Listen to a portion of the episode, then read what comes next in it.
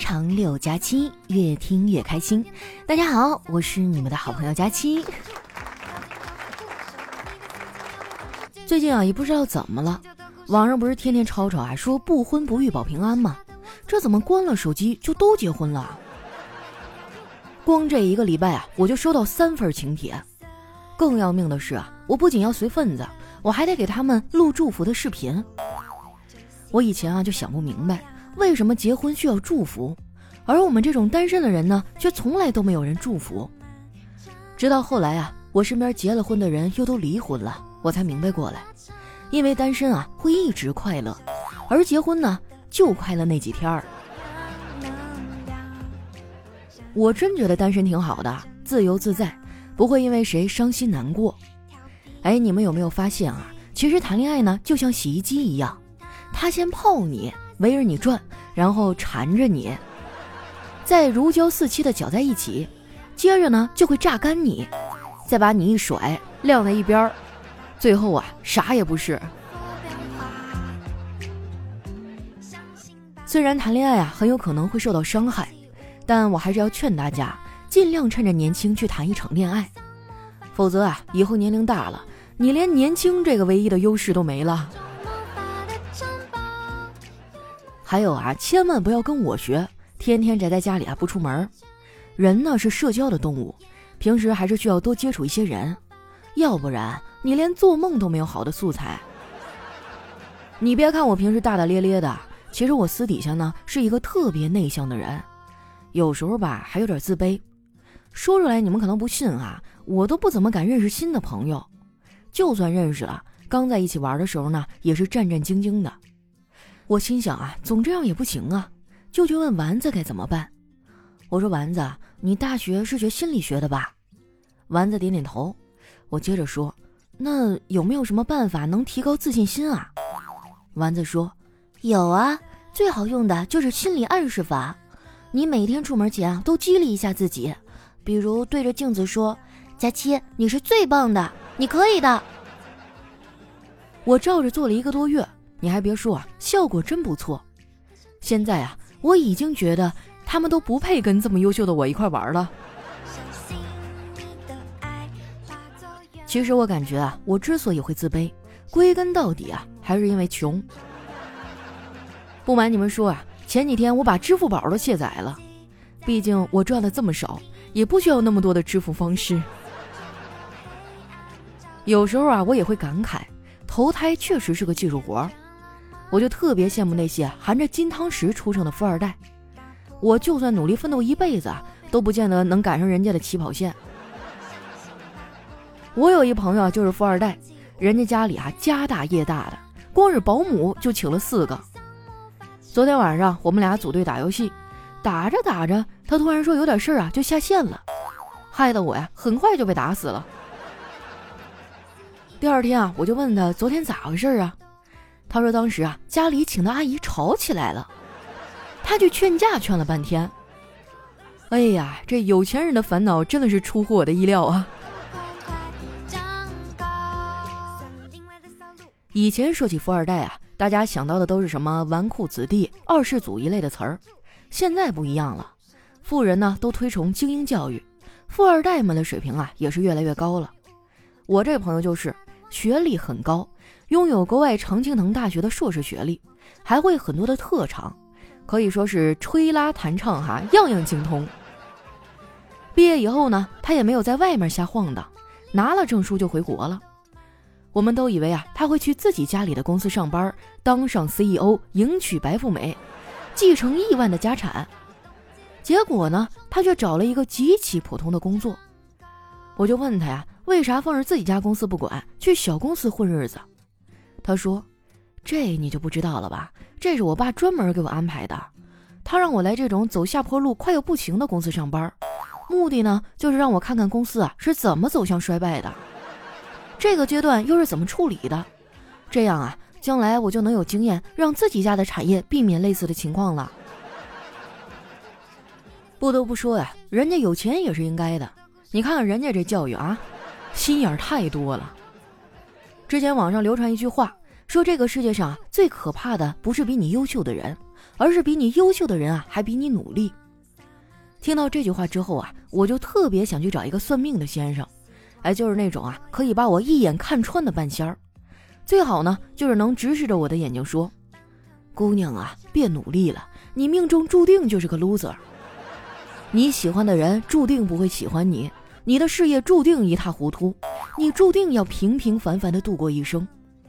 然后呢，我就可以开开心心的躺平了，放弃一切努力，永远不再辛苦。”心安理得的虚度光阴了，要不然啊，我还总想挣扎一下，还觉得我能行，然后被现实啊无情的一巴掌拍到墙上，抠都抠不下来。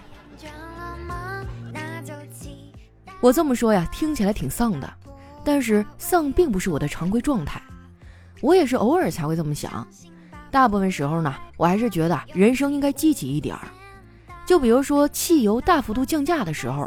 就应该积极的去加油。前些日子啊，油价突然降了一大截，当时我哥呀正在外地出差，连夜打电话回来，让我去给他的车加油。我被他磨得不行了，就答应了。到了加油站呢，排队的时候，我遇到了一个推销矿泉水的姑娘，她说自己的水啊含有丰富的矿物质，五块钱一瓶，让我买一箱。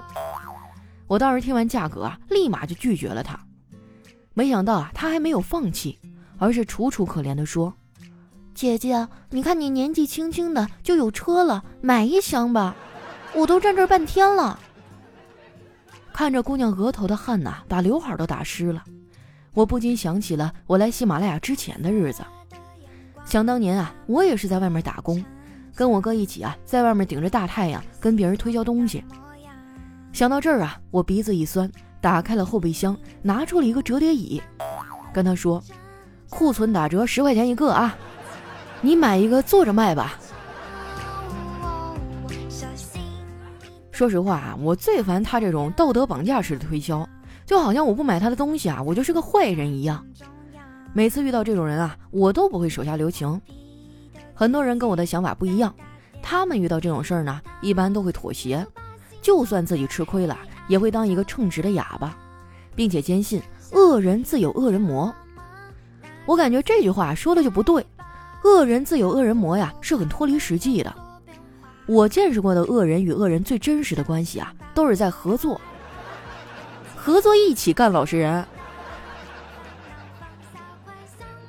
从小我爸妈对我的教育就是不能欺负人，但也不能被别人给欺负了。你们别看我现在五大三粗的啊。其实我小时候长得又瘦又小，经常被人欺负。有一次啊，我在外面被人打流血了，捂着脑瓜子回到家，结果回家以后啊，让我爸看见了，他上来就啪一下给我一个大巴掌，然后说：“完犊子玩意儿，挨打为啥不还手啊？”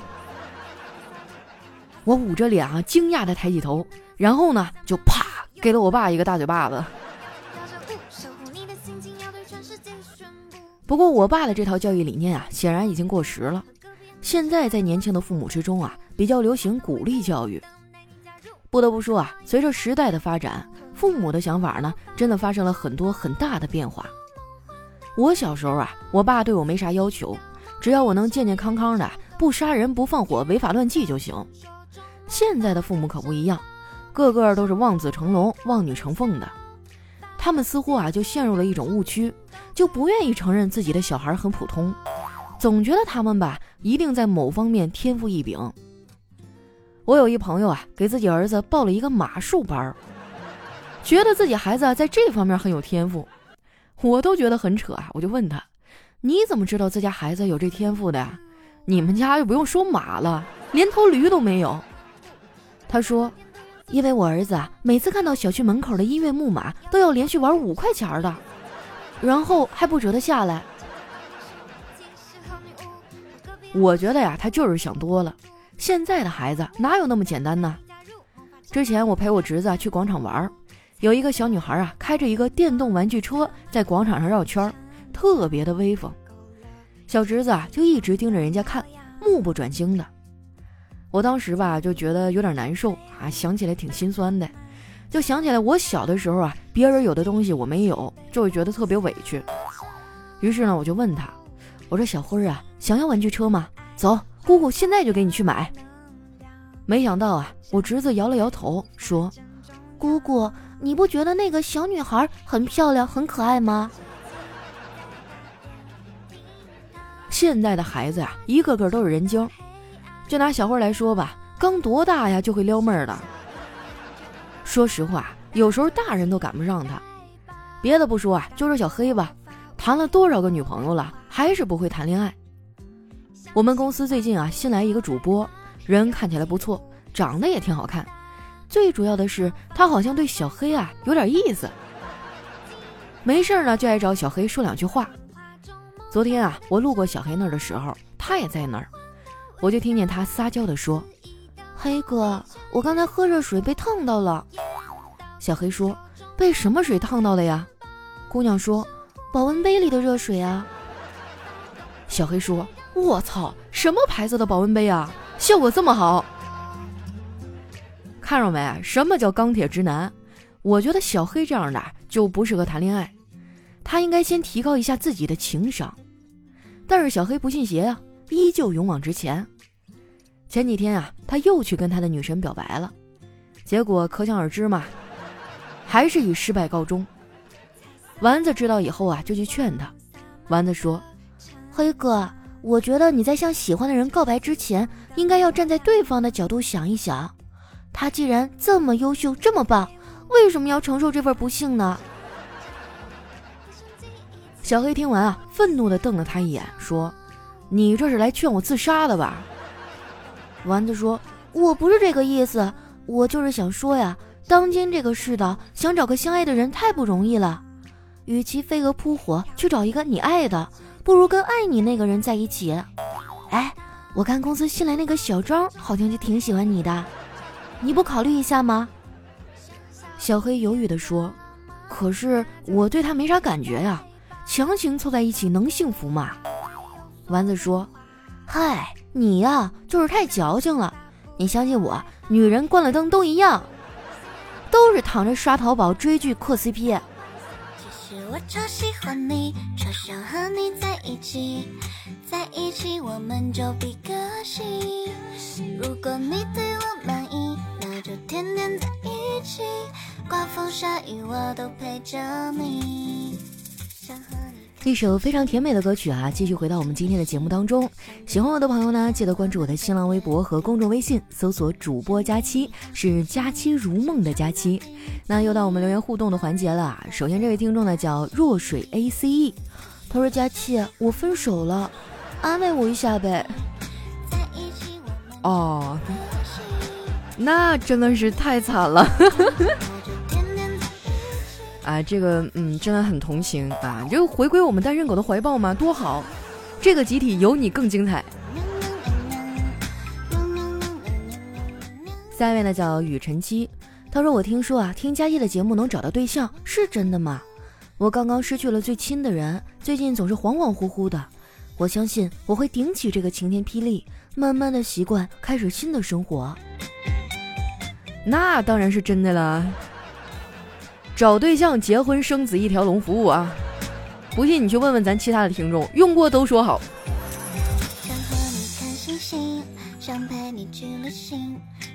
下一位呢叫身上全是肉，他说今天听歌啊，听到爱要坦荡荡，第一反应是胖丫唱的，结果词儿出来以后总感觉不对，掏出手机一看啊，原来听的是原版，不是胖丫唱的胖要坦荡荡。我以前就特别喜欢歪歌哈，就是把那歌词一顿乱改。嗯，你要让我正儿八经的唱歌，我好像还真的就不怎么会啊。但是你要让我搞笑的话，那我真的是特别擅长。下一位呢叫哆啦 A 梦很多，他说今天啊，保洁大姐对我说：“哎呀，你们值班室的镜子该擦了，我给你擦擦吧。”我说：“哎，别别别，我故意不擦的。”这样模糊着，显得我长得还好看点儿。镜子太干净了，我都不敢面对真实的自己了。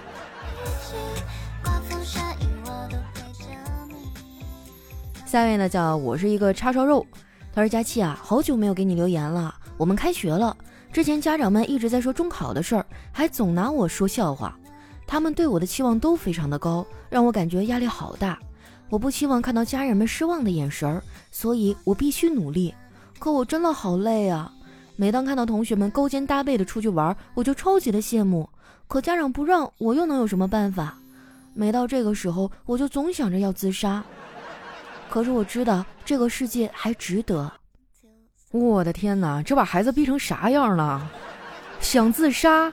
你认真的吗？你有没有跟你爸妈好好聊过呢？我发现现在的孩子啊，真的压力太大了，尤其是中考之前，还有高考之前。说实话啊，就不可能每个人都考清华北大，那别的大学谁去上啊？不可能每个人都当科学家哈，当国家主席，还有很多平凡的岗位需要人去做呀。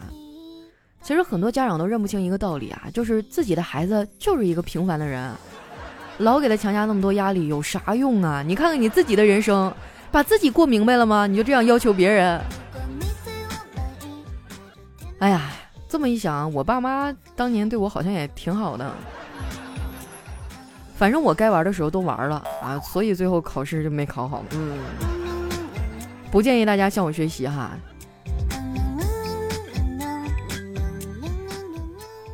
下一位呢叫新热市民刘女士啊，她说打开淋浴啊，水冲在身上，我竟然没有一丝的感觉，不知道是热还是冷。我不禁陷入沉思：是这嘈杂的世界让我麻木了吗？我抬起头啊，望向镜子，原来我忘了脱衣服了。那你这穿的是羽绒服呀，或者军大衣？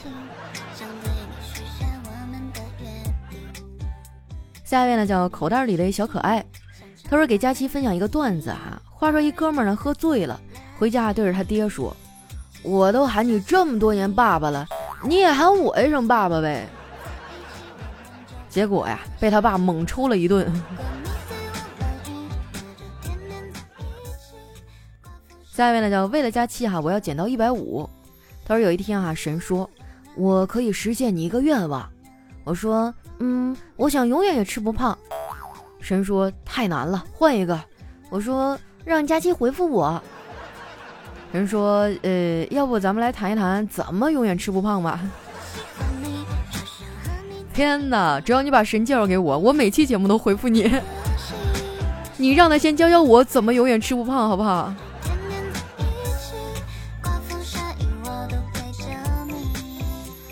下一位呢，叫这个丫头叫吉祥。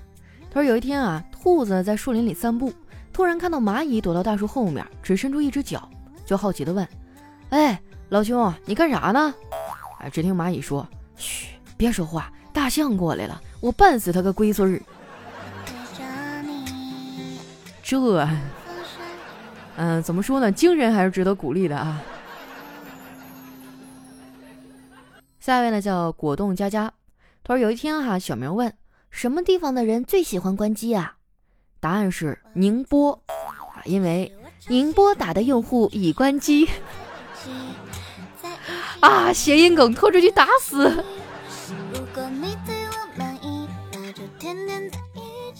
下一位呢，叫佳期的陆墨。他说：“老婆呀，羡慕的望着窗外，一对男女正亲热的坐在草地上聊天。哎，这老婆啊，就对老公说：‘快看啊，亲爱的，那小伙子多好，对姑娘体贴极了，就好像我们当年一样。’老公啊，依旧低头看着报纸。哦，是吗？”看来啊，那小伙子还没有把那姑娘骗到手吧？这人间真实啊！下一位呢，叫小淑女喵喵喵。她说有一天在大街上啊堵车了，大家都下去啊去堵车的最前面看看为什么堵了。只见一辆车在倒车，这个车呢已经破烂不堪，看不出是什么标志。倒了一个小时，最后呢还是一个好心人啊帮忙倒出来的。我永远也忘不了那个车屁股上几个大字儿：驾校开除，自学成才。偷的车，买的正和车牌，没保险，刹车油门分不清。车油用的是铺马路用的石油渣，车祸五十四次，五十一胜三平，零败。五十一胜啊，朋友们！想对你许下我们的愿下面呢叫开贝塔的舒克 MVP。他说有一天啊，看到一个小男孩在吃冰淇淋，一不小心手滑了，哎，冰淇淋掉到地上，这小男孩呢就蹲在地上哭了。我看着怪可怜的呀，就连忙买了一个冰淇淋拿到他的面前，对他说：“你看，我有冰淇淋，你没有。”别别别别别别！哎呦我去，真的贱死了，贱的好想打你哦。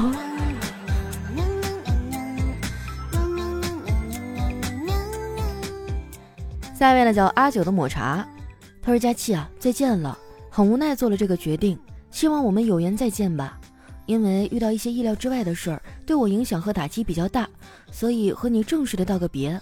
真的挺舍不得你的，能够认识你真的很开心。听你节目的时间虽然不是很长，但是你带给我的欢乐和感动却很难忘。但是没办法，人生不就是这样吗？充满了无奈。希望你可以一直这么快乐下去。”最后，再一次谢谢你带给我的许多欢乐，谢谢你一直陪在我的身边。这次走的主要原因呢，是因为我饿了，我要去吃饭了，一会儿再回来。哈哈。我去，我就读到前半段的时候，我心里非常的苦涩，你知道吗？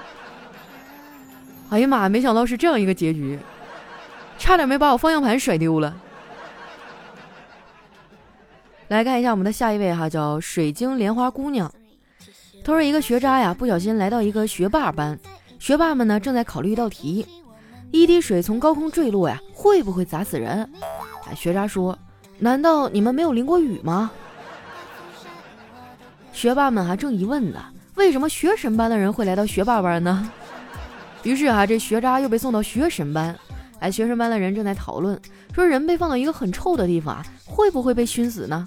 这学渣说：“难道你们没有去过厕所吗？”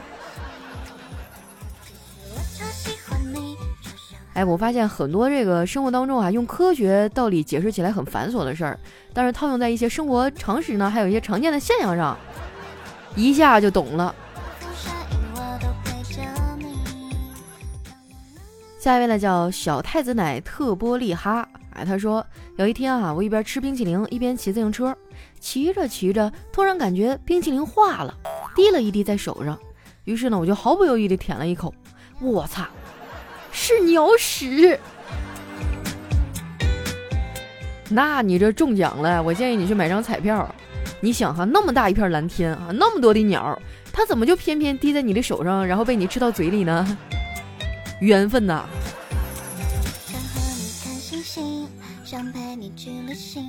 下一位呢叫听友幺幺零六六三零九四，他说我们数学老师的眼镜丢了，他还没来得及啊配新的，所以呢只能不戴眼镜上课。课堂上啊，他发现后排一个高个的学生时而抬头，时而写写画画，他就暗示那位同学，但那位同学呢无动于衷。哎，老师就火了，叫他站起来，指责道。站起来是个大高个儿啊，年纪也不小了，学习还心不在焉。他一边说呀，一边走进那位同学，啊，然后就尴尬万分。原来那个是来听课的校长。哇，我就不知道听课这个事儿到底谁发明的啊！以前上学的时候最怕听课，感觉前面有个老师就够呛了，后面还有一个，你也不能老回头看他呀，是不是？下一位呢叫水蓝色的流星，他说小时候啊总听别人对我说，现在长得不好看没关系，过几年长开了就好看了。十几年过去了，我没有长开啊，但是想开了。下一位呢叫我爱舔酸奶盖儿，他说今天上课的时候啊，老师说，这时候你们谈恋爱啊，就是为了帮别人养老婆。当时我们大家啊都沸腾了，我去。别人的老婆，想想都刺激。来看一下我们的下一位哈，叫知了。他说我买了一只仓鼠啊，还有一个仓鼠笼子。有一天呢，就跟朋友抱怨，这笼子啊，居然比仓鼠都贵。朋友说，难道你认为你会比现在的房价贵吗？扎心了。我觉得呀，我都没有上海的厕所贵。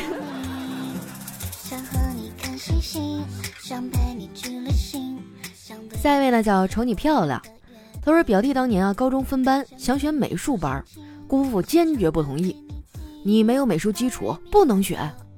表弟啊就各种央求，姑父就是一句话，你没有美术基础，不能选。